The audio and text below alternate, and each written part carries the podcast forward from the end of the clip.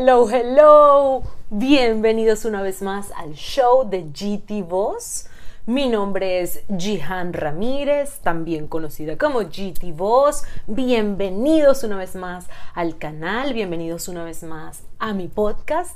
Gracias a todos los que me han estado acompañando desde el inicio, gracias a todos los que se están uniendo ahorita, gracias por escucharme, gracias por verme, gracias, gracias, gracias. Sin ustedes esto no tendría sentido porque...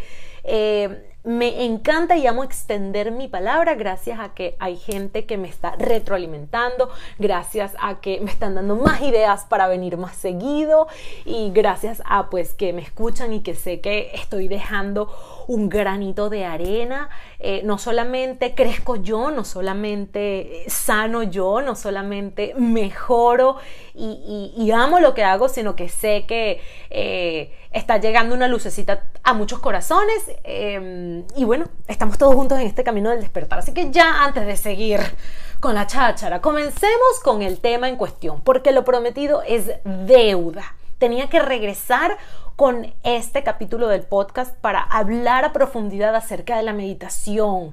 ¿Qué es la meditación? ¿Con qué se come eso? ¿Qué significa? cuáles son sus beneficios, por qué es tan importante, un poco su significado, un poco su raíz. En la descripción de la cajita les voy a dejar algunos links para que puedan profundizar. Meditar, la meditación. Eh, como ustedes saben, yo soy profesora de, de yoga.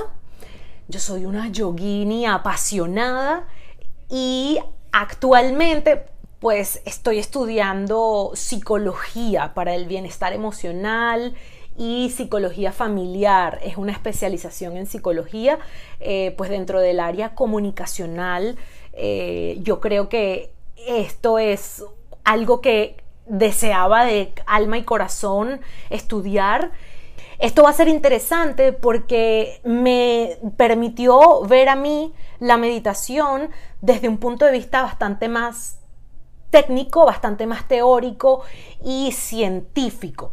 Ok, eh, la meditación, si vemos la palabra o la acepción eh, directamente con ella viene desde Asia, viene de Oriente, es de allí sus raíces, viene del budismo y ciertamente se ha ido occidentalizando muchísimo. Y no solamente que se ha ido occidentalizando muchísimo, sino para mí eh, fue una forma de darle nombre a muchas actividades que realmente nos estaban llevando a lo mismo.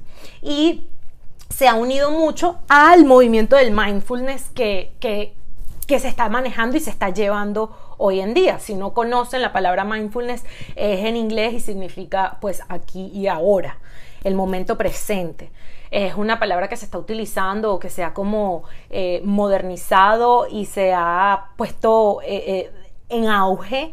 Me parece maravilloso que, las modas sean así de sanas y de saludables. Me parece fantástico. Sí, hay gente que me dice, no, no es una, no es una, no es una moda, simplemente es algo que, que, ha llegado para quedarse, porque las modas van y vienen y, esto pues vino para quedarse. También tienen razón. Eh, como sea que lo quieran ver, eh, está bien. Acuérdense que como siempre les digo, la vida es como nosotras como nosotras la vemos. La vida es lo que nosotros queramos hacer de ella y no lo que nosotros pensamos que es. La vida no es una caja, la vida son mil cajas, son mil mentes, son mil lentes. Entonces, em, pues sí, la meditación, según el yoga, es eh, la capacidad que tengamos nosotros para calmar las fluctuaciones de la mente, eh, el cese de las fluctuaciones de nuestra mente. En el momento en el que nosotros logramos calmar nuestra cháchara mental, en el momento en el que nosotros logramos entender que podemos vivir conscientes, sabiendo de dónde, de dónde venimos y a dónde vamos, pero con la importancia de entender que lo único que importa, valga la redundancia, es el momento presente. Es allí cuando estaremos viviendo en mindfulness, es allí cuando estaremos meditando, es allí cuando estaremos entrando en estados meditativos y es allí cuando nuestra conciencia se va a expandir. Entonces, el acto de meditar, como se ha eh, occidentalizado y quizás se ha tergiversado, eh, la gente cree y piensa que meditar es esto ok, pues la verdad es que si yo me siento, cierro mis ojos y pongo mis manos con este mudra, entono la sílaba OM y me quedo callada, pues en efecto voy a estar meditando, en efecto voy a estar induciéndome a un estado meditativo, pero la realidad es que no podemos encasillar a la meditación solamente en eso si realmente la meditación es el cese de las fluctuaciones mentales, porque yo tengo que eh, eh, colocar mi cuerpo en ese estado.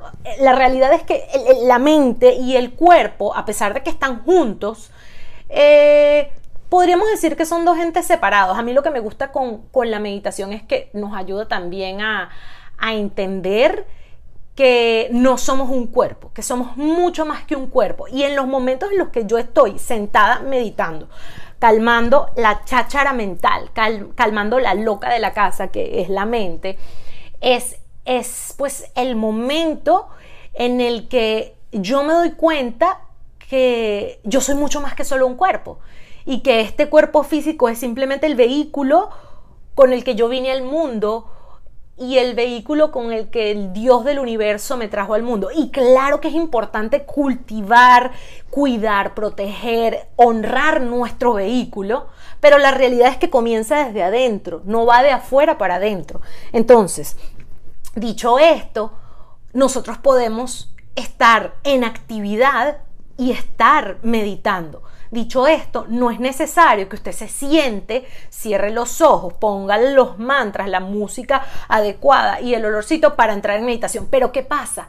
Vivimos en un mundo de formas cambiantes, vivimos en un mundo de contraste, vivimos en un mundo que va así, rapidísimo, rapidísimo, rapidísimo. Y hay veces que nos cuesta entrar en estos estados meditativos. Hay veces que nos cuesta calmar nuestra mente. Luego con la práctica nos vamos a dar cuenta de que nosotros podemos estar meditando mientras cocinamos, de que nosotros podemos estar meditando mientras amamantamos a nuestro bebé, de que nosotros podemos estar meditando cuando salimos a trotar, a hacer ejercicio, cuando estamos manejando, que hay muchas maneras de meditar, pero hay que ser conscientes de eso y hay que saber eh, cuál es la idea y qué es lo que queremos hacer. Porque si yo estoy cocinando, pero yo estoy pensando en mil cosas, si yo estoy cocinando y se me quema la comida y, me pico un dedo y... Señor, no estás meditando. Tampoco vamos a tapar el sol con un dedo porque esa no es la idea. Yo dije esto en, en un en un videito que monté en Instagram. Si no me siguen en Instagram, vayan arroba GTVoz. En todas mis redes sociales soy GTVoz. Em, y entonces muchas personas dijeron, ah, pero entonces yo me la paso meditando. Porque si meditar es esto, esto y esto, entonces yo me la paso meditando. Pues la realidad es que hay que tratar de verlo un poquito más allá. Hay que, hay que verlo a nivel de conciencia y, y desligándolo de nuestro cuerpo. Orar también es una manera de meditar. Entonces, podemos eh, deslastrarnos de esas ideas falsas que nos decían que la meditación era poner la mente en blanco. Podemos obviar eso, podemos olvidarnos de esas ideas, pues lo más importante aquí, antes de aprender, es desaprender. Es tener un campo fértil para que nuevas ideas puedan entrar. Y aquí es cuando vengo a unir eh, la parte científica.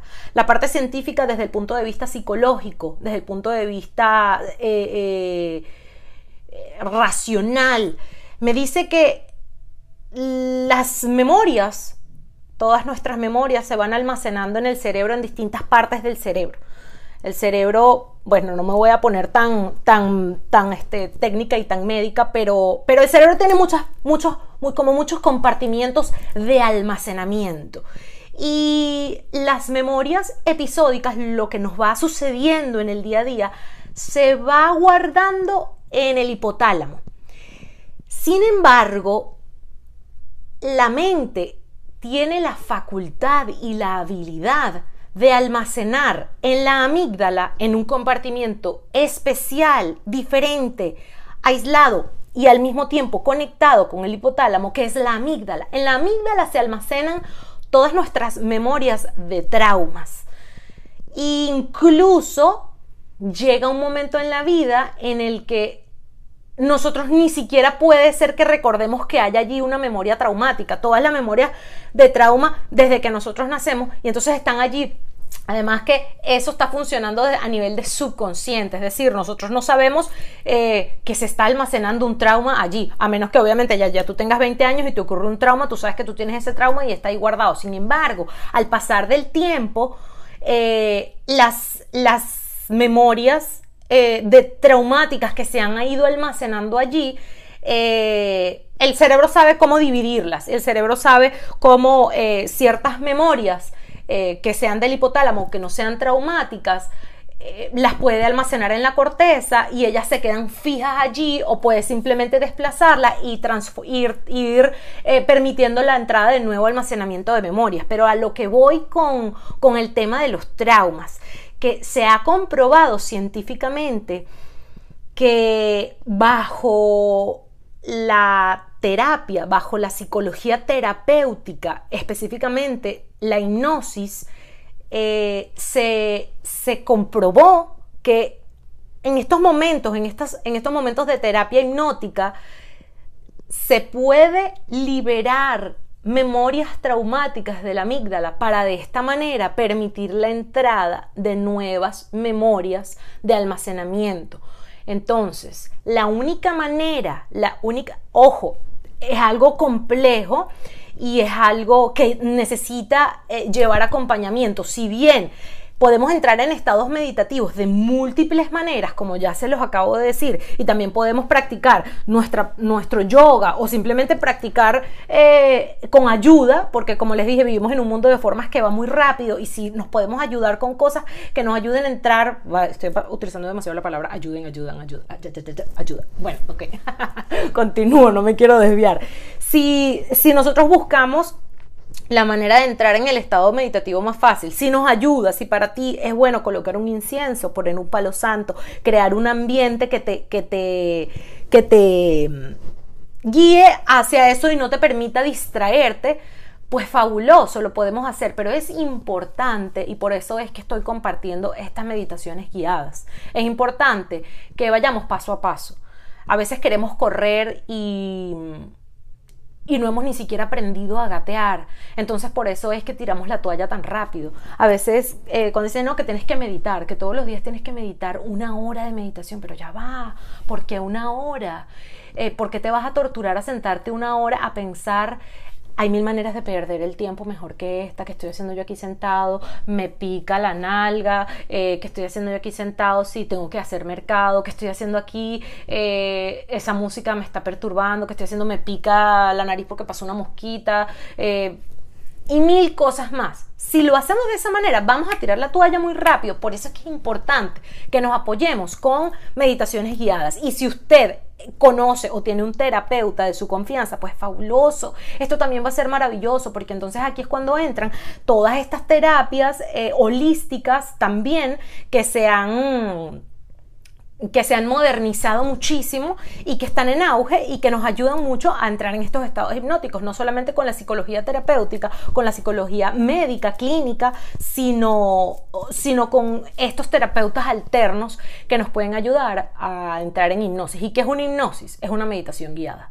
Esa es la mejor manera de entender lo que es una hipnosis. Una hipnosis es una meditación guiada. Es una persona que te va ayudando y te va guiando a liberar traumas que estén almacenados allí en la amígdala, en nuestro cerebro, para que pueda haber nuevo espacio para almacenar nuevas memorias más positivas, más bonitas, más agradables, que no nos em, perturben, porque además lo que solemos hacer los seres humanos, lo normal que hace el cerebro de forma automática e inconsciente es repetir y repetir en distintos escenarios, con distintas personas y de distintas maneras, las mismas memorias que ya han estado almacenadas, bien sean las de la amígdala o las del hipotálamo. Es decir, que nosotros mismos o nuestro cerebro inconscientemente nos lleva a repetir esos mismos momentos que fueron traumáticos, esas mismas experiencias que nos marcaron